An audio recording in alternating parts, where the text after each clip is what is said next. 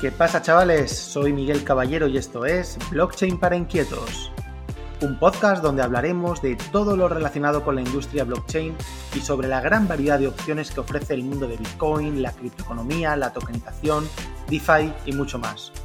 Soy Miguel Caballero, fundador y CEO de Tutelus y de otros muchos proyectos cripto. También participo como advisor e inversor en algunas startups. Soy autor del libro Bitcoin, Blockchain y Tokenización para Inquietos. Para saber más sobre mí visita miguelcaballero.eu y para aprender sobre blockchain busca formación en Tutelus o visita directamente blockchain.tutelus.com.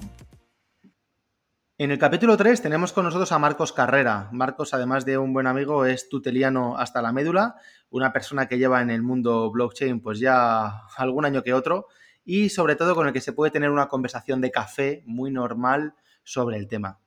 Así que sin más, empezamos con el pod. Marcos Carrera, ¿cómo estás? Buenos días. Muy buenos días, don Miguel. Pues eh, estamos bien, a pesar de las circunstancias y, bueno, todo lo que estamos viviendo este año, que es eh, para meditarlo y para asimilarlo, bueno, pues estamos bien.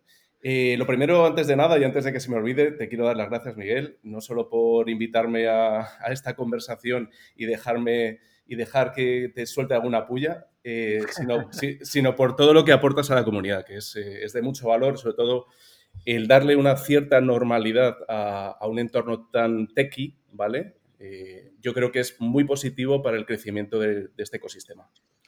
Pues muchas gracias, Marcos, muchas gracias. Eh, no hay de qué, lo hago encantado y, bueno, eh, se trata de que todos aprendamos, de que nos sumemos más. Yo cuando llegué al ecosistema cripto, pues éramos muchos menos de los que somos ahora y estoy convencido que seremos muchos más. Así que te lo agradezco, pero esta iniciativa va dirigida, pues eso, a todos, para que sobre todo le quitemos el miedo a esto de blockchain, de Bitcoin, de los tokens y del DeFi. Mm. Bueno, vamos a arrancar, Marcos. Eh, y yo lo que quiero, la primera pregunta que me gusta hacer a todos mis invitados, tú es el segundo, es eh, ¿quién es Marcos Carrera a título personal? Bueno, pues es una pregunta complicada, porque quizás las partes ciegas de uno mismo son difíciles de, ver, ¿no? Como partes ciegas se denominan. Eh, pues a ver, soy una persona emprendedora desde, desde muy jovencito, pues siempre he tenido esa inquietud por crear, crear valor, tomar iniciativas, tomar caminos eh, no habitados, eh, asumir riesgos, ¿vale? Entonces, pues bueno, de formación soy ingeniero industrial y esa estructuración que te da en la, carrera, ¿no? Esa capacidad de sacrificio, pues siempre la vas a llevar dentro, aunque no te dediques a áreas técnicas. En mi caso sí que me dediqué durante más de 12 años a, temas muy técnicos, en desarrollo de proyectos y temas de instalaciones, eh, temas industriales y demás. Y bueno, yo desde muy pequeño también he tenido una iniciativa eh, en la cabeza que es todo el tema digital y la parte tecnológica, ¿no? Entonces, ¿quién es Marcos Carrera? Pues es alguien que está dispuesto siempre a echar una mano, a, aportar ideas nuevas, a aportar una visión distinta a la que otras personas pueden dar. Y bueno, soy bastante cañero, ya me conocéis un poco en las... Eh, a veces es algo pesado, ¿eh? A veces es algo pesado. Intento, intento ser pesado, pero porque hay conceptos que para mí eh, son básicos y uno es, eh, el primero es pensar por ti mismo. O sea, no, que no venga nadie a contarte qué es, qué es eh, yo qué sé, qué es un token o qué es blockchain, qué puede aportar. No, piensa por ti mismo qué valor aporta, ¿vale? No hace falta hablar de tecnología, es qué valor aporta un usuario a, la comunidad, a, pues, a cualquier persona. Y a partir de ahí construye tu proyecto, construye tu idea y saca tus reflexiones. Pero quizás nos falte esa iniciativa a pensar por nosotros mismos, ¿no? Bueno, vamos a ver si ayudamos entre todos a, eso, ¿no? Que no es fácil, que muchas veces, claro, lo, fácil es que te digan, ¿no? Lo, que es cada cosa y que no te pares a reflexionar. esto que acabas de decir, que suena un poco así filosófico, en la práctica yo creo que lo intentamos aplicar todos los días, por ejemplo, en, en los alumnos que tenemos de los bootcamp, ¿no? Muchas veces cuando nos preguntan eh, la gente se cree que nosotros somos oráculos desde la perspectiva de la definición de un oráculo, ¿no? Que sabe el futuro y que sabe, que sabe lo que va a ocurrir. Nosotros no sabemos nada. Eh, y muchas veces nos preguntan, ¿no? Bueno, ¿y qué, qué tokens lo van a reventar ahora? Eh, y tal. Y, claro, la respuesta viene muy a la línea de lo que tú dices, ¿no? Oye, tío, pues estudia, o sea, analiza los fundamentals del protocolo, estudia el proyecto, piensa en la evolución que puede tener en los próximos años y olvídate del precio. Mm. Olvídate, entiende la, profundidad, ¿no? Y muchas veces esto es lo complicado. Fíjate, dices, hay veces que dices cosas muy chulas y acabas de decir Gracias. que es el tema del precio. Y tendemos a mezclar lo que es el precio y el valor de un proyecto, ¿vale? Entonces, no tiene nada que ver. Eh, hay proyectos que están ahora mismo, que están muy castigados, como diría Arnau, eh, están muy castigados por el mercado y tienen muchísimo valor y están aportando algo muy diferente en, en DeFi, por ejemplo, eh, y el precio está muy bajo. Entonces dices, ¿eso es una, ¿es una oportunidad para invertir? Correcto. Pero tienes que estudiarte qué hay detrás, ¿no? No es un tema de precio, no mires solo el precio, mira qué equipo hay detrás, qué, no... nunca, hay, que apostar, y, no quiero que nos centremos en DeFi porque apenas te estás presentando, pero bueno, por, cerrar esta parte, no nos tenemos que centrar ¿no? en decir, eh, joder, voy a comprar este token porque está a 2,13 y ha llegado a 5. Es una, es una tontería, o sea, mm. olvídate de eso. Compra este token porque, porque te guste el proyecto, porque lo entiendas y porque creas que puede crecer muchísimo y puede capturar mucho valor, pero no porque esté ahora barato y haya estado a un precio superior, ¿no? Tenemos que ir hacia ese planteamiento. Muy bien. Bueno, pero antes, antes de avanzar, antes de avanzar, Marcos, te he hecho una pregunta a título personal. ¿Quién es Marcos Carrera? Eh, pero ¿quién es, o sea, ¿quién, es Marcos en el, ecosistema blockchain? Quiero decir, ¿cuál es tu aproximación al mundo blockchain eh, y por qué estás aquí?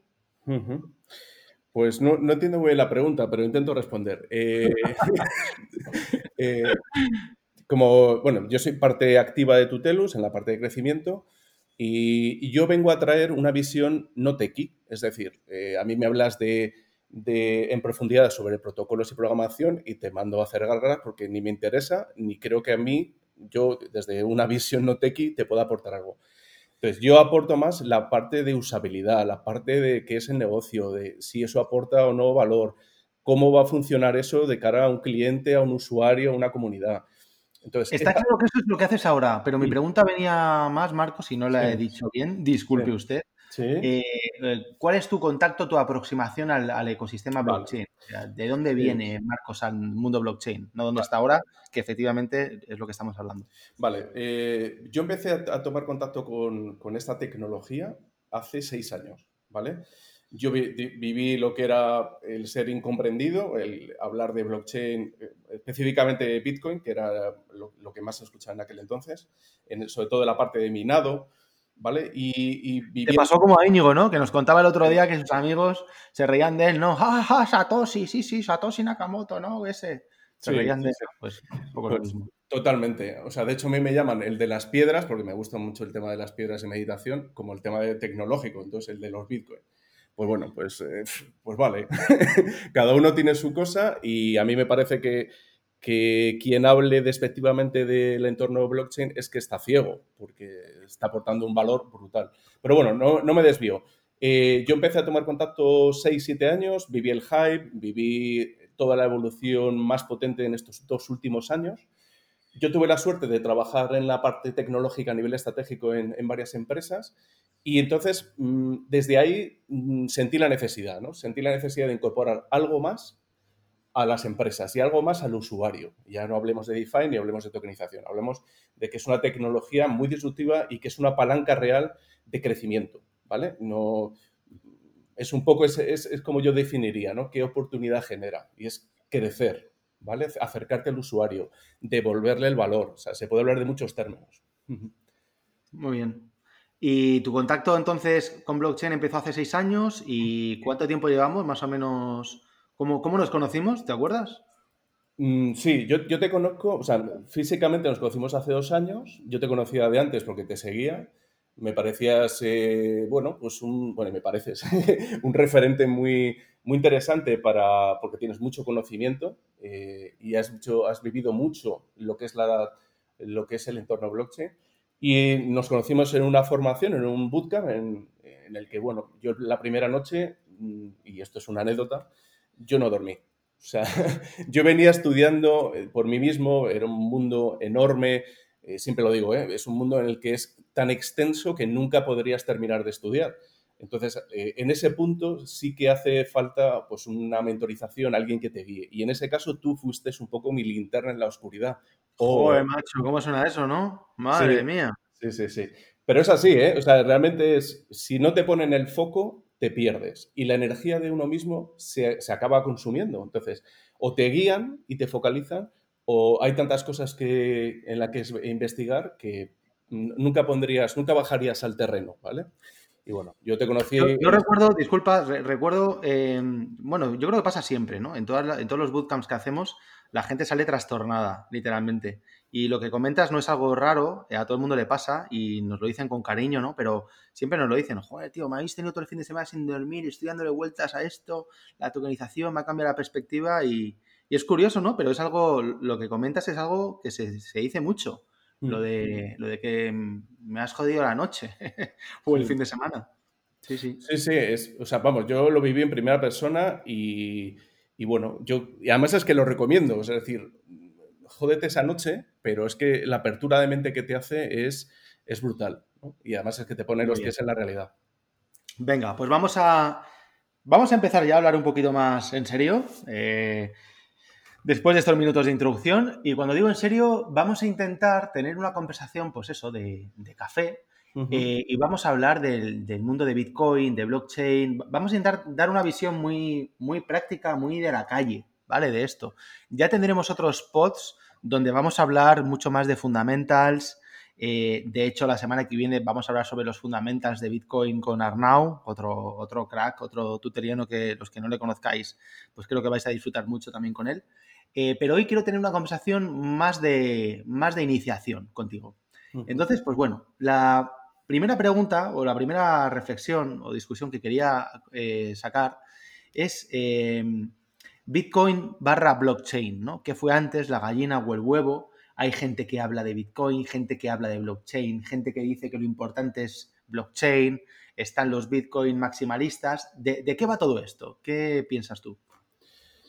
Pues, bueno, yo, eh, como dice la expresión, think eh, out of the box, es decir, ni gallina ni huevo. Aquí hay, la sociedad es la que ha demandado eh, una tecnología que ponga las cosas en su sitio. Entonces, si tuviera que poner un poco el foco, diría que primero blockchain. Primero blockchain. Oh, macho, empezamos bien, ¿eh? Sí, primero blockchain antes que Bitcoin, madre mía. Sí, bueno, voy a ser un poco el disruptor. Eh, tú, me dirás, tú me dirás que Bitcoin, pero digo, vale, pues para mí... Bueno, expresa, expresa tu opinión y tu postura, que se trata de eso. Vale. No de que te eche la peta ni tú me la eches a mí, que también. Vale, pues yo te diría que si hace falta algo en este mundo es la transparencia y la confianza. Transparencia y confianza, ¿vale? Aparte valor, pero transparencia y confianza.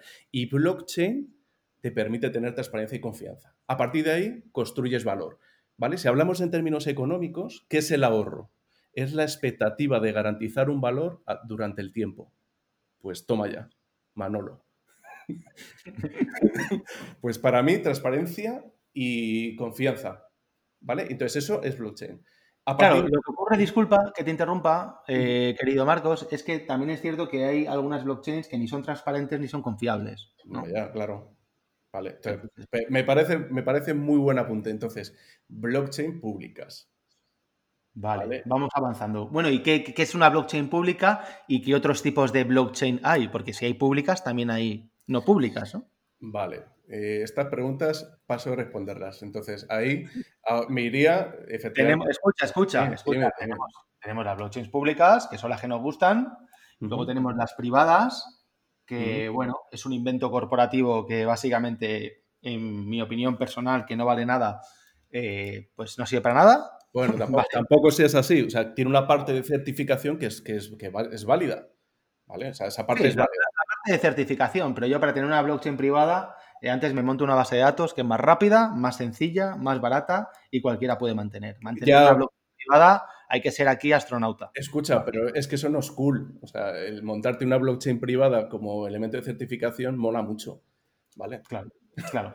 Exactamente. Entonces, bueno, tenemos las privadas, que son las que no nos gustan, y luego tenemos las permisionadas, que bueno, eh, pues que ahí están, ¿no? Que personalmente a mí no me gustan, entiendo que puedan tener su hueco, eh, pero, pero bueno, yo soy amante de lo público y en lo público creo yo que es donde, hacia donde ibas tú, que es donde está la transparencia, ¿verdad? Y la confianza en lo público. Sí, sí, sí, sí. O sea, para mí es, ese es el punto y ahí Bitcoin, uno de sus pilares es ese, ¿no? Entonces, para mí, por eso te digo, las cualidades que da eh, blockchain y Bitcoin las asume, pues me parece el paso natural y muy interesante. Que también... Eh, pueden aparecer otro tipo de blockchain en el futuro, porque estaba en un mundo muy incipiente. ¿vale? Y coger las bondades de Bitcoin, que son todas, e incluso mejorarlas. Entonces, bueno, eh, en este punto diría blockchain, Bitcoin. Muy bien. Eh, seguimos con preguntas. Y antes de hablar de centralización y descentralización, vamos a seguir un poquito eh, hablando de blockchains en plural y en minúscula. Por cierto, cuando hablamos de tecnología blockchain, escribimos la B mayúscula. Cuando hablamos de blockchains, ¿vale? Como sustantivo, eh, la blockchain de Bitcoin, la blockchain de Ethereum, blockchain en minúscula, ¿vale?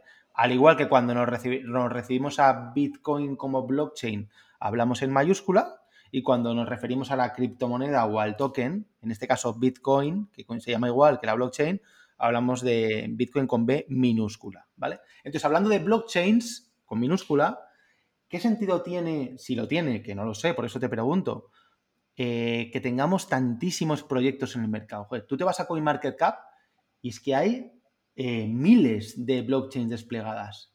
¿Esto tiene algún sentido en el largo plazo? Sí, ¿no? ¿Y por qué? No, para mí, para mí, eh, fíjate, en términos de valor, eh, hay proyectos que aportan valor y otros que, apenas tienen un valor diferencial con respecto a las principales blockchain, ¿vale? Entonces, para mí esto será una transición en la que se reduzca a 30 grandes proyectos. Hablo de proyectos cuando me refiero a blockchain, ¿vale? Entonces, no creo que haya mucho más de esos proyectos, porque tampoco hay ahora mismo tanta demanda y tanta, por decir así, necesidad de usabilidad con distintas funcionalidades nuevas, etc. Entonces, para mí 30 proyectos sería el mercado, con lo cual, eh, ojito, ¿no? Habrá proyectos que morirán, hay que estar muy listos para recoger esas lecciones aprendidas de ese proyecto, de por qué no ha funcionado y adquirirlas a otros proyectos. O sea, eso es un poco la transición. Muy bien. Em, Siguiente pregunta. ¿Qué es esto de la centralización o de la descentralización? En el mundo blockchain nos encanta hablar de la descentralización, todo descentralizado, gobernanza descentralizada, eh, nodos descentralizados, red, por supuesto, descentralizada, eh, las DAOs, ¿no? Ahora hablamos un poquito de las DAOs. ¿Qué, es esto de la descentralización? Pues a ver, eh, a nivel estratégico, que es a mí la parte que más me gusta hablar, eh, esto significa eh, que, nadie es el que toma las decisiones, sino que se toman consensuadas, ¿vale? Y el consenso viene, a mí me gusta también otro término que se llama holacracia, ¿vale? Que es la reorganización de empresas y organizaciones eh, de manera autónoma. No necesitas a nadie que te venga a marcar un camino. Tú mismo con tus equipos puedes reorganizarte, ¿vale? Es eficiente, es la eficiencia en recursos. Entonces, volviendo al tema, eh, descentralizado es todo aquello que no tiene una estructura jerárquica, ¿vale? Luego ya se puede entrar en muchos tipos de consenso, pero es mi, voto vale, ¿vale? Mi voto tiene poder, mi voto tiene eh, valor, ¿vale? Y en conjunto tomas decisiones junto con otros votos, ¿vale? Pero de manera transparente, ¿vale? Esto no, por ejemplo, se, se, alejaría mucho de, por ejemplo, el sistema de votación español, ¿vale? En el que hay una ponderación. Entonces, esa parte es muy interesante. Salir de la centralización significa que no dependes de las decisiones de unos pocos, sino de la comunidad. Esa es la parte de valor que es muy interesante. Es curioso porque el tema, me gusta mucho la visión de Íñigo. El otro día de esto apenas lo comentamos, pero eh, Íñigo siempre comenta, eh, y por eso digo que me gusta mucho Íñigo Molero lo que dice al respecto, que es que eh, al final son ciclos, ¿no? Es todo el, mundo, ¿no? Él utiliza el, ejemplo del péndulo, mm. el péndulo que va de lo centralizado a lo descentralizado y vuelve a lo centralizado y así sucesivamente, ¿no? Y, ha ocurrido durante toda la historia de la humanidad. Ha ocurrido eh, con el, eh, bueno, pues con el poder, ¿no? Y, el ejemplo eh, lo tenemos pues desde la Roma imperial con Julio César a la Roma republicana de después, como el poder estaba centralizado ¿no? en, el emperador y luego pasó al Senado. Eh, lo, tenemos en, pues bueno, pues en, la, en el conocimiento, ¿no? El, conocimiento muy centralizado en la Edad Media, en los monasterios. A partir de cuando se desarrolla la imprenta se empieza a descentralizar y ya con Internet es la descentralización máxima. Mm. Y me gusta mucho el ejemplo del sector de la música, de la industria musical, en cuanto a cómo ha ido evolucionando de la centralización y descentralización, pero eh, sin parar cíclicamente.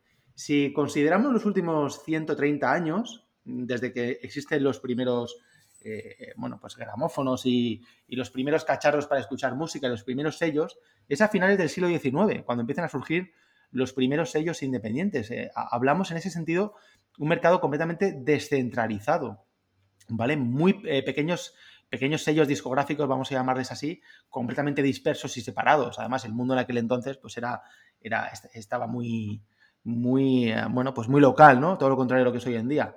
Luego, por ejemplo, cómo va evolucionando hasta, hasta las grandes, eh, los grandes sellos discográficos de, a partir de mediados de los 50, 60, donde al final, pues, EMI, Sony, cinco sellos van concentrando desde la época de los, de antes de los Beatles, van concentrando todo el poder y durante 40, 50 años, hasta los 2000, eh, prácticamente el mundo de la industria musical está controlado por cinco empresas, ¿no? Completamente centralizado. Luego en el 2000 aparece una cosa que se llama Napster, que los más viejunos ya lo hemos utilizado, ¿verdad? Y se empieza, y se empieza a descentralizar, ¿verdad? Y, luego ya, pues bueno, por las redes P2P que surgen a finales ya de, la década pasada, eh, pues ya nos lleva a una descentralización absoluta de la industria musical. Entonces, bueno, me, gusta este caso porque se ve claramente cómo ha ido evolucionando desde la, desde la descentralización, centralización, vuelta a la descentralización y ya veremos qué pasa en el futuro. Hmm. Bueno, interesante. Eh, ¿Algún matiz de esto o seguimos, Marcos? Hombre, gracias por dejar de decirme algo. Eh, pues a ver, también tiene mucho que ver, hay, hay, dos variables, hay una variable constante que es la necesidad de la música, ¿vale? O sea, has hablado de la música y ese ciclo de subida y bajada con respecto a la centralización descentralización tiene la base en que la, música es necesaria, la gente pide música, ¿vale? Y si lo queremos trasladar, fíjate, y hago un giro ahí bueno, que es con respecto a la economía, la economía sí es, latente, o sea, el valor, ¿no? Eso es una necesidad de la, porque la sociedad se mueve por eso. Y ha hecho el mismo giro de centralización, descentralización. Muchas veces quizás se, se va hacia centralización cuando son épocas de incertidumbre, ¿no? ¿Vale? Y hay otra cosa que es que los ciclos cada vez son más rápidos, de descentralización a centralización. Ahora yo creo que estamos en una clara tendencia hacia descentralización, ¿vale? Que llevará pues, pues a, bueno, a una reformulación social incluso. Y bueno, pues es un poco esa mi reflexión, ¿no? Eh, ¿Qué más valor, qué, eh, qué, valor da más ahora mismo a la sociedad? Yo creo que un sistema descentralizado, ¿vale? Sin tinte político, es una descentralización en la que el usuario tiene por lo menos la capacidad de poder decidir, que ahora mismo la estamos perdiendo. Estamos muy quemados en ese sentido como sociedad, creo yo, ¿no? Precisamente al final, estos últimos años, eh, desde la crisis, desde el Big Crash del, 2008, Lehman Brothers, hasta la crisis actual, estamos ya muy quemados. Eh, sabemos todos los ciudadanos ¿no? que estamos en manos de, tres, ¿no? Eh, que al final controlan todos los hilos y los mueven. y bueno, coincido contigo en que la descentralización obviamente pues va poniendo al ciudadano siempre por delante del poder establecido y, y que yo creo que sí, creo, creo, que es inevitable ahora mismo que nos vayamos hacia allá. Muy bien. Venga, eh, más preguntas. Tengo, una visión, o sea, tengo una visión. Mm. I have a vision. No, no, no, quería ir por ahí.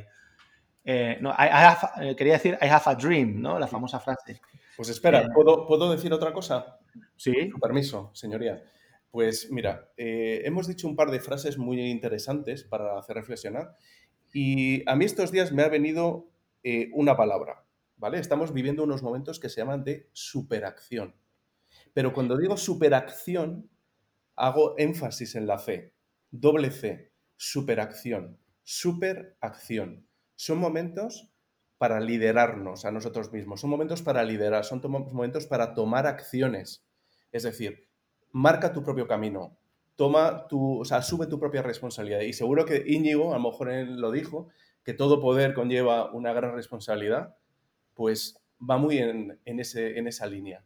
Es el momento de ser eh, conscientes de que el camino, nuestro camino, lo marcamos nosotros. Y es el momento de esa superación, de esa acción extraordinaria. Me gusta, me gusta. Lo sé. bueno, vámonos a hablar un poquito de los orígenes de todo este movimiento, los orígenes de Bitcoin, los orígenes de blockchain. Eh, bueno, yo, creo que aunque tú hayas dicho al principio que blockchain antes que Bitcoin, eh, bueno, yo no estoy de acuerdo. Yo Bitcoin antes que blockchain, pero es una, es una opinión respetable igual que la tuya. Eh, pero sí que es cierto, y esto es indudable, que, que, Bitcoin llegó antes que blockchain. O sea, Bitcoin es la madre de todas las madres, es, la, es nuestra EVA particular, como decía yo en el capítulo de introducción, y a partir de Bitcoin es cuando nace el ecosistema. Pero antes de Bitcoin, o, Bitcoin tuvo una serie de antecedentes. Entonces yo me gustaría hablar un poquito de esos años anteriores, eh, que nos dieras una visión, pues bueno, un poquito, yo, sé que la conoces porque has leído mucho eh, y hemos hablado muchas veces de, pues del, hacktivismo, de los cyberpunks, de, la criptografía, de lo que ocurrió en los 80 y 90, ¿no? incluso en los años 2000. Eh, ¿Cómo piensas tú que estaba el caldo de cultivo antes de la aparición de Bitcoin para que se llegara a originar Bitcoin? Pues básicamente bueno, creo que lo he comentado antes, pero se estaba generando una tendencia y una necesidad por parte de la sociedad de privacidad, ¿vale? Es uno de los puntos clave, la privacidad bajo el respeto, bajo el eh, proteger tus propios, no sé, tus propias emociones, tus sentimientos o tus ideologías. Eh, la criptografía viene, eh, tiene unas bases militares originales y bueno, de eso derivó en Estados Unidos, por ejemplo, pues que estaba prohibido estudiar criptografía. Entonces, eh, ya el, que prohibir, el que un, Estado prohíba algo, ya te llama la atención, ¿no? Muchas veces te genera, pues igual que cuando pasó el tema de los pagos por Bitcoin, que, eh, que, es que escaló muchísimo y que fue un, branding brutal, ¿vale? Te hablo de 2016. Eh, bueno, pues a lo que iba, que ya te llama la atención, ¿no? Esa parte de criptografía es, una base tecnológica muy chula que viene de esa parte militar y que transfiere al final una seguridad latente al usuario, ¿vale? Entre usuarios, no solo con el usuario, entre usuarios. Eh, y bueno. Sí, de, alguna manera, y te interrumpo, perdona, por intentar enriquecerlo. Claro, eh, la palabra del caldo de cultivo, ¿no? Es decir, eh, las comunicaciones hay que protegerlas, esto de que el Estado nos prohíba o nos vigile, el gran hermano de Orson Welles, pues como que no nos gusta y al final coincide mucho con filosofías y movimientos liberales o, incluso libertarios, de poner siempre al individuo por delante de la persona, ¿verdad? y, y, bueno, yo creo que fue un buen caldo de cultivo para que naciera lo que luego llegó a ser Bitcoin. Sí, fíjate que la palabra libertario muchas veces se utiliza de manera despectiva. Es, eh, y libertario básicamente es proteger tus derechos. básicamente es eso. protege tus, tus, propios intereses. Entonces, eh, todos estos movimientos vinieron por eso. Es decir, yo tengo un interés por estudiar criptografía, por ejemplo, o porque yo quiero guardar oro, que fue cuando las políticas de Nixon. Eh, ¿Y por qué tengo que ceder mi oro al Estado? Si es mío, si yo lo he ganado con mi, con mi sudor, ¿no? Entonces, eh, el ver que el Estado es capaz de retirar eh, el valor que tú has acumulado y que tu familia ha acumulado durante muchos años de sacrificio y, que no puedas hacer nada, pues todo esto es un caldo de cultivo pues, brutal, ¿no? Es decir, ostras, que, es, que no es un Estado de Derecho, es un Estado de indefensa, de indefensia, ¿no? ¿Cómo se dice? Indefensión. Indefensión, correcto. Sí, sí. Bueno, eh, a, mí me gustaría repasar, pero simplemente por comentarlo, no, no vamos aquí a profundizar en ello, pero me gustaría repasar eh, algunos momentos cruciales, un poquito más técnicos, que ocurrieron pues, antes del origen de Bitcoin, que creo que marcaron tendencia y que, y que Satoshi Nakamoto, como veremos en otros capítulos, pues se apoyó en ello para desarrollar el paper, el famoso paper de Bitcoin que se publica pues, en octubre de 2008. Eh, y en concreto, a mí me gusta mucho recordar un momento en el cual eh, dos jóvenes informáticos barra matemáticos en el 93, eh, Hal Finney y Adam Back, consiguieron hackear el, Netscape, el navegador Netscape, que los más viejunos lo habéis utilizado, igual que yo, ¿vale? En su versión europea de 40 bits. Entonces, este fue un momento muy importante porque eh, bueno, lo hackearon en Europa, los propios de Netscape dijeron que, bueno, que, lo hackearon en Europa porque estaba encriptado a 40 bits, que en Estados Unidos con 128 bits habría sido imposible. Y en ese momento, a partir de ese momento, pues la Unión Europea se dio cuenta de, bueno, pues que tenía que invertir eh, mucho más en seguridad, vamos a decir, informática, seguridad lógica y no tanto en seguridad física o armamentística, que era hasta hacia donde habían ido las inversiones, Pero quiero hacer este comentario en concreto de, de este hecho, porque Halfin y Adam Back fueron dos personajes absolutamente cruciales para el desarrollo de Bitcoin. ¿vale? Hal Finney fue la primera persona que se puso a minar con Satoshi. Eh, luego hablaremos un poquito más de él. Eh, lamentablemente falleció de ELA hace pocos años. Y Adam Back, pues es una, persona que, que, ¿qué queréis que os diga? O sea, además de haber hackeado Netscape en el 93, Adam Back eh, creó un, un, algoritmo que utilizamos hoy en día todos en el email, eh, que, se llama Hashcash, que es una prueba de trabajo que hace que cada vez que enviamos un email, pues el micro eh, tenga que hacer un pequeño cálculo para evitar así spam y que pueda enviar yo un millón de mails o 100 millones de mails, que el ordenador le cueste trabajo y por lo tanto cueste dinero. Y sobre todo porque Adam Back, a través de Hashcash y de la prueba de trabajo, es parte fundamental y determinante del diseño de cualquier blockchain basada en Proof of Work, que las principales blockchains, como luego hablaremos, están basadas en Proof of Work. Como Adam Back no tenía suficiente con esto, pues eh, pasa a, crear Blockstream, una de las empresas de referencia del mundo cripto, ¿vale? Con una sidechain que se llama Liquid, de la que hablaremos en el futuro mucho.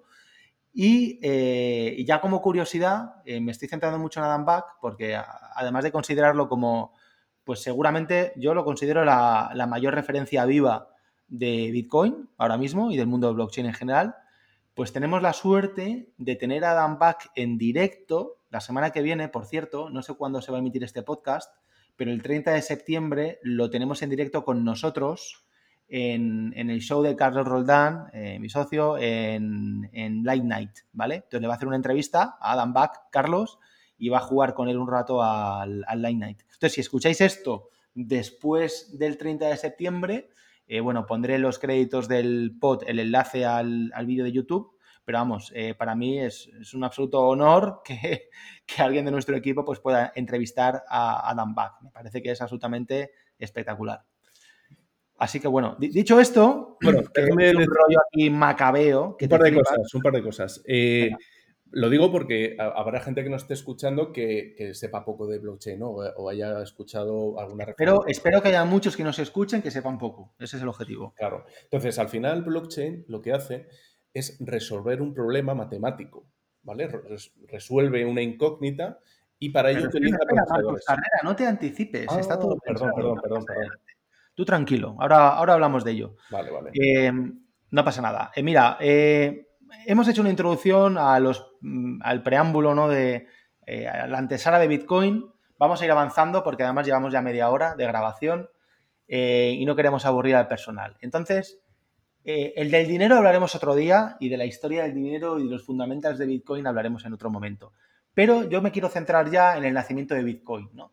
llegamos al... Eh, nos metemos en la crisis de Lehman Brothers, como decimos, y resulta que el 31 de octubre de 2008 alguien o un grupo de gente, un señor, una señora, no se sabe, un tal Satoshi Nakamoto publica un paper que se llama Bitcoin a Peer-to-Peer -peer Electronic Cash System. ¿no? Lo publican en, en, un foro de Internet y a los pocos meses, pues en enero del 2009, concretamente el 3 de enero, a las 7 y cuarto, hora española, eh, surge el primer bloque, el famoso bloque Génesis de Bitcoin. Entonces, vamos a empezar ya a introducir el concepto de bloque. ¿Qué es esto? O sea, ¿qué es blockchain? Ya sé qué significa y me imagino que todos sabrán qué significa cadena de bloques, pero ¿qué es una cadena de bloques? Eh, Marcos, esa es mi pregunta. ¿Y qué es un bloque? O sea, ¿por qué hablamos aquí de bloques y vale, hablamos de cadena? Eh, voy a intentar explicarlo sin palabras técnicas. Al final, el bloque es la unidad mínima de una, de una blockchain. ¿vale? que contiene información habitualmente haseada, ¿vale? Es decir, reducida, no como imaginemos que guardamos un archivo eh, de un Word de 200 páginas, pues no lo guarda como un Word de 200 páginas, sino como un conjunto de caracteres, ¿vale? Eh, esos, esos bloques se entrelazan entre sí, entre el que estoy ahora mismo creando, con el que se ha creado anteriormente, con el futuro que se va a crear. ¿Vale? De tal manera que es, por eso se llama cadena, porque están unidos. Esto es eh, hablando en palabras no técnicas. ¿Y, y, y qué información tiene, qué información guarda cada bloque? ¿De qué? ¿Qué información pues, guarda? Básicamente, yo, vamos, esto es un poco como lo expreso yo, guarda hashes y ese hash representa una información, ¿vale? De tal manera que tú puedes localizar la información del hash desde fuera con un explorador. Entonces te hace referencia al bloque exacto que se ha minado a una hora y un momento concreto, incluso con un minero concreto, eh, Y, eso eh, durante el tiempo permanece constante porque la cadena nunca se rompe. Bueno, o técnicamente no se rompe o se hablará de forks y demás, que es divisiones de la cadena, pero bueno, que eso permanece inmutable. No te he contestado, pero... podemos, decir, podemos decir entonces que un hash eh, representa una, transacción y una transacción es al final un movimiento, o puede ser entre otras cosas, pues un movimiento, vamos a hablarlo en cristiano y en Bitcoin de manera sencilla, es un movimiento de, tokens, un movimiento de, dinero, de criptomonedas, de un lugar a otro, de un wallet a otro. Entonces, ese movimiento está representado por una transacción, esa transacción genera un hash y ese hash es el que se guarda en un bloque. Sí, sí, eh, esto eh, es tal cual, en Bitcoin es así, ¿vale? Entonces, representa transacciones de valor, ¿vale? Recordemos el término que es eh, Internet de valor, eso es blockchain. Vale, y, en, otras blockchains, como puede ser, eh, no sé, Ethereum, por ejemplo, eh, aparte de, transacciones, ¿se pueden hashear otro tipo de información? ¿Puede, ¿Puede incluir un bloque otro tipo de información? Sí, esto parece preguntas de examen, ¿eh? Y al final ya te digo yo que no apruebo. Pero vamos, que puedes incluir mucha información puedes incluir un smart contract, por ejemplo. Entonces, un smart contract ya es una entidad superior. ¿Eso qué es? ¿Qué es, un smart contract? Pues una cosa muy rara, Miguel. Yo esto...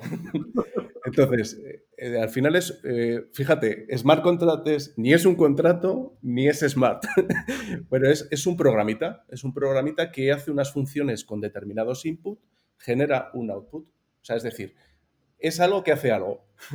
Un programa informático, punto pelota, una aplicación, o sea, no tiene más. Hay, gente que no sabe lo que es un programa, entonces, bueno, básicamente es una función, es una como si fuera una función matemática. Tú le das X, te genera Y.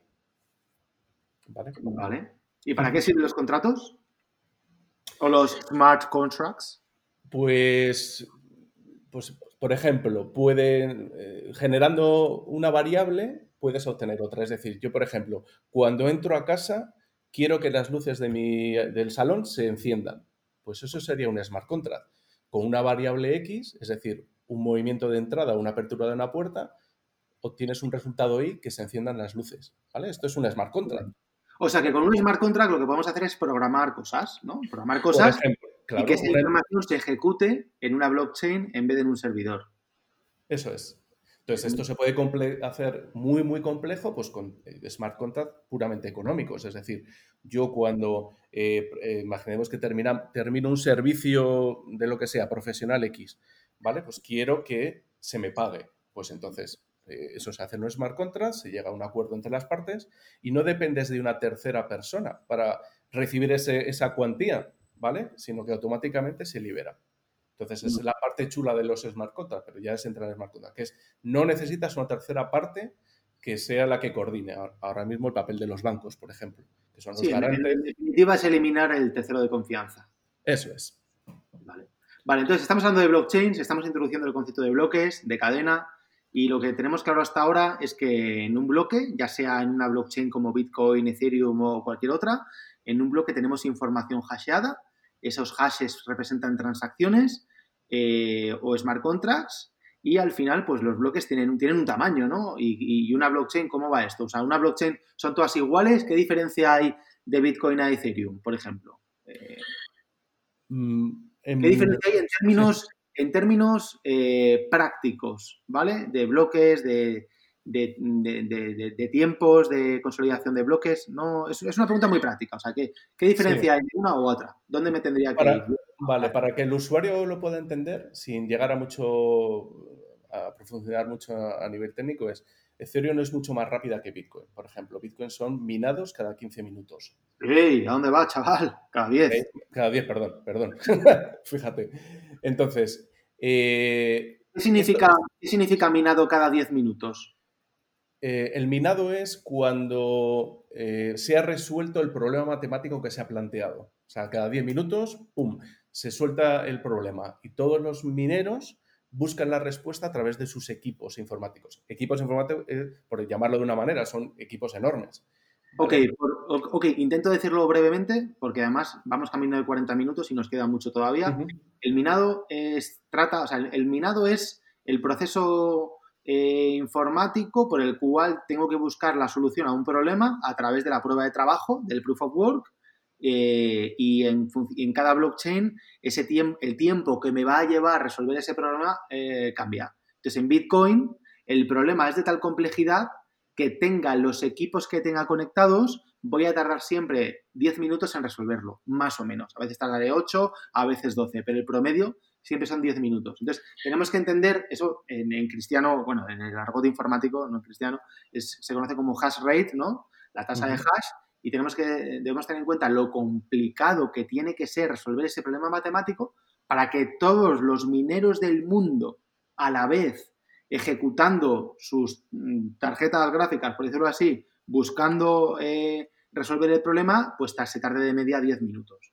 En cambio, en, Ethereum tardamos 12, 15 segundos, 10 segundos, depende del bloque. Es un problema de mucha menos complejidad eh, que lo que hace, como tú decías, es generar muchos más bloques cada 10 minutos, por decirlo así. Si en Bitcoin generamos un bloque cada 10 minutos, en Ethereum generamos cada minuto aproximadamente 4 bloques, por lo tanto cada 10 minutos generamos 40 bloques. Por eso decías tú que es una blockchain mucho más rápida, ¿verdad? Sí, y luego hay otro punto que, me gustaría añadir, que es la autocompensación de la dificultad, ¿vale? En Bitcoin hablo, Ethereum no lo tiene. ¿Qué, ¿Qué, ocurre? Que muchas veces no nos preguntan siempre, y si ahora entra un ordenador cuántico en la red de Bitcoin, ¿cómo influiría? Pues básicamente lo que hace es autocompensa la dificultad. Como tenemos más capacidad eh, computacional en total, la dificultad aumenta. Con lo cual, ese ordenador cuántico no coge más autoridad, ¿vale? O más capacidad sobre la red, sino que compensa. Eso es un tema muy interesante porque ah, si hablamos de descentralización y centralización, lo volvemos a sacar, pues eh, la red sigue estando descentralizada. Entonces es un tema muy, chulo. Lo que hace es, la, red aumentar muchísimo el hash rate y por lo tanto pues se hace una red mucho más eh, segura, vamos a decirle, ¿no? Y eh, bueno, y en ese caso pues que es capaz de retener mucho más valor. Vamos a hablarlo en términos, intentar hacerlo en términos sencillos.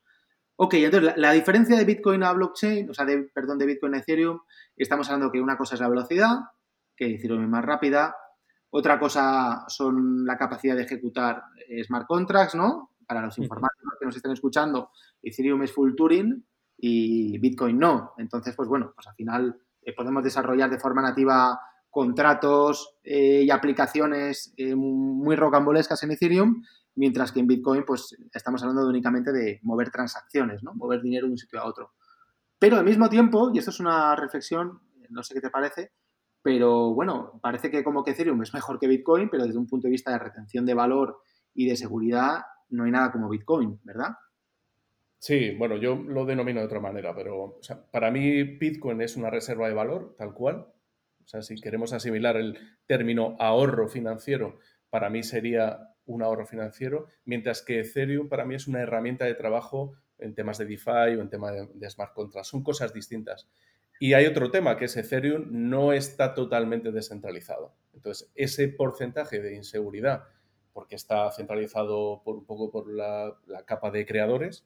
Eh, Ethereum, Sí, sí, sí. Eh, para mí, ese factor de, inseguridad, pues no me genera la confianza suficiente para que lo denomine reserva de valor. ¿Vale? Aparte que está el tema de deflacionario, es decir, Bitcoin es deflacionario, es decir, hay un número limitado de unidades de minado, cuando se terminen esas, esas unidades ya no se mina más, entonces, eh, pues obviamente el precio... ¿Cuántos Bitcoin hay y habrá y no puede haber más? ¿Cuántos? Mm, ahora mismo, no, no, quiero decir, ahora restantes o en total. Porque... En total, en total, ¿cuántos va a haber? Pues es que no me lo sé, son cuántos billones son. ¿Cómo que no te lo sabes? ¿Cuántos Bitcoin va a haber cuando se mine el último Bitcoin? ¿Cuántos va a haber en el mundo? No, no me lo sé. No, no, sé, no sé, son 47 o 27, no sé. Madre mía, macho, madre No, soy un poco monger. No, pero es que, millones, tío. 21, millones, eso, lo ves como al final no sabía. Pero es que a mí me da igual los 21 millones, al final es el tema de deflacionario, ¿sabes? Entonces, eh, para mí el halving y la unidad limitada total eh, son las garantías que Bitcoin eh, da al usuario, ¿sabes? Pero bueno, 21, ya me...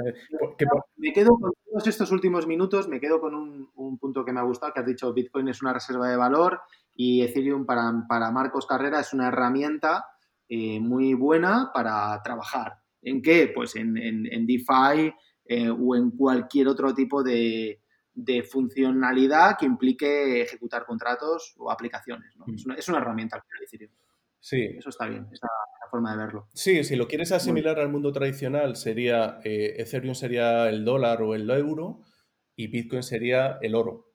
¿Vale? Esa es un poco la similitud. Vale. Bueno, eh, vamos a hablar muchísimo más de Bitcoin en otros capítulos y de parte técnica para intentar hacerla entender de una manera sencilla. Eh, llevamos ya 45 minutos y vamos a ir terminando. Yo me gustaría que habláramos un poco de, bueno, los principales retos, dónde ves tú que está eh, la principal fricción para aumentar la adopción de Bitcoin o de blockchain en la sociedad y por último, bueno, esa primera pregunta y la segunda pregunta es, eh, ¿hacia dónde crees que va todo esto? O sea, ¿dónde, dónde ves que va a estar el mundo en, 10 años en relación a Bitcoin y blockchain? Bueno, pues empiezo desde una estrategia global, es decir, necesitamos eh, más formación, ¿vale? Necesitamos más inquietud eh, en términos financieros y en, en temas también tecnológicos. Entonces, yo echo de menos que, la gente se preocupe por estudiar lo que son inversiones, lo que es la economía, economía global, microeconomía.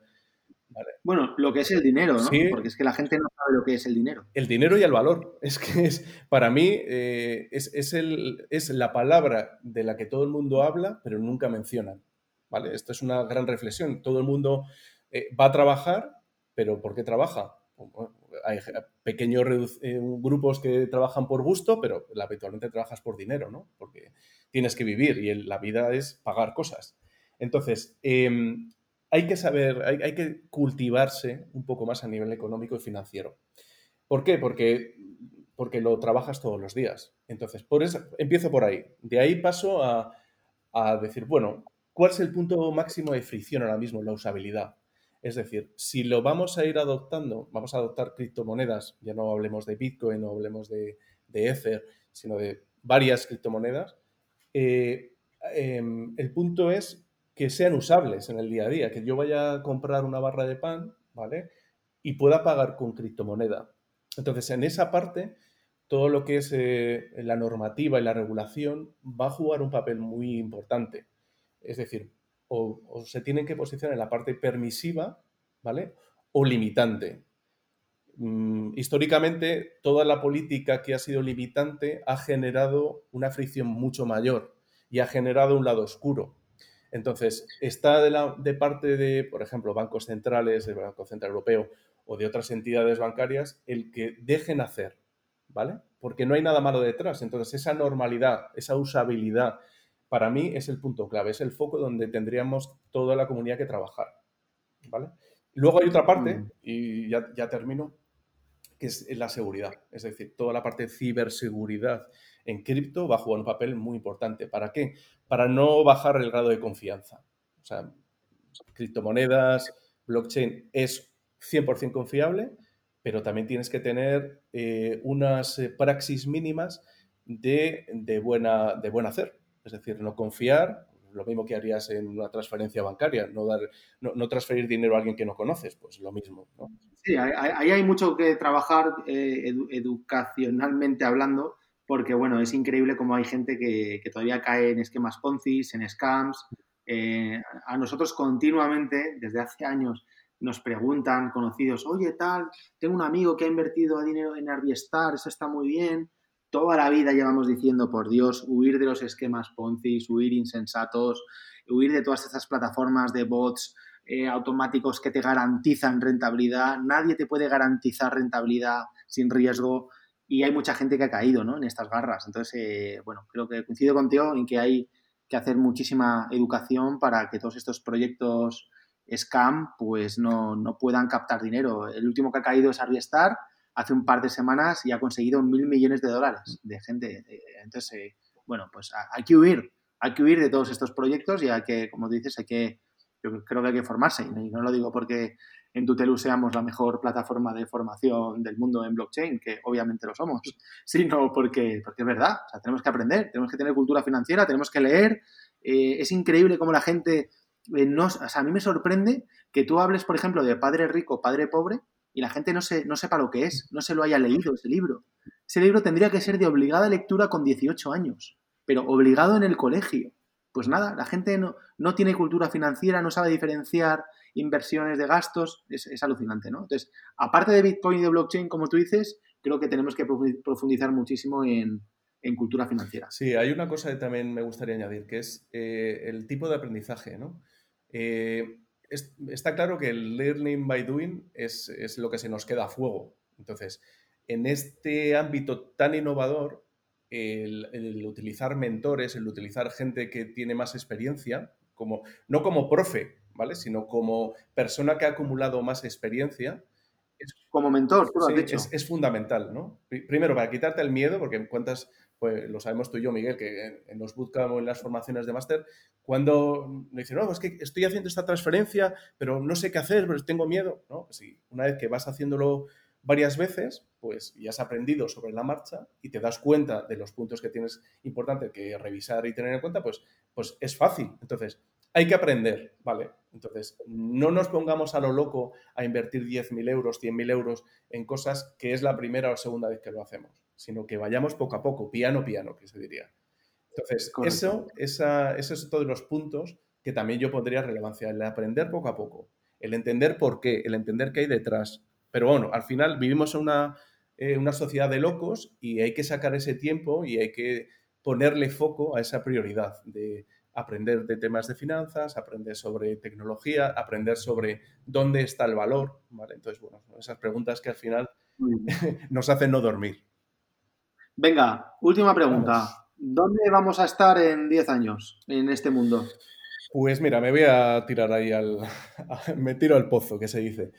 Eh, yo creo que, entre comillas, van, van a, dejar de tener peso los bancos centrales, las políticas expansivas eh, de, pues, entidades centrales de moneda. Creo que la sociedad como tal va a coger mucho más relevancia, eh, va a adquirir más responsabilidad con sus propios actos y sus propias decisiones, cosa que ahora mismo no somos conscientes de las decisiones que tomamos porque las, las van a asumir nuestros hijos. Entonces, va a haber un cambio de conciencia en el que la tecnología, llámalo blockchain, llámalo Bitcoin, va a, jugar un papel muy apalancador, ¿vale? De transparencia, de confianza, de igualdad, ¿vale? Entonces, y de propuesta de valor. Al final, lo que genera un individuo y una sociedad, una sociedad, un equipo, una empresa, sea devuelto a ese individuo, a esa empresa, a ese equipo. Entonces, eh, hago esa apuesta de continuar descentralizando, de eh, terceras partes intermediarios desaparezcan de la cadena de valor mi gran amigo Porter, mm, no aporta valor fuera, no, pues que por lo menos no, mm, no ralenticen el proceso. Y bueno, esa es un poco mi visión. Yo creo que vienen mm. cambios muy complicados, ¿vale? Y esto habrá que ir poco a poco digiriéndolos. Pero bueno, creo que es un momento muy interesante, muy chulo para todos los que tenemos cierta inquietud por mejorar, por aumentar eficiencia, por seguir dando valor. Entonces, bueno, yo creo que es una época que es un orgullo vivirla en primera persona.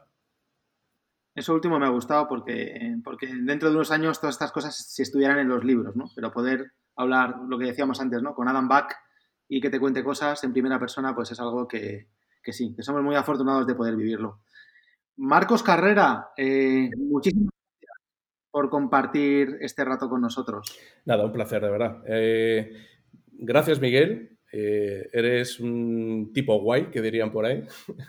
Entonces, sigue con, este tipo de iniciativas.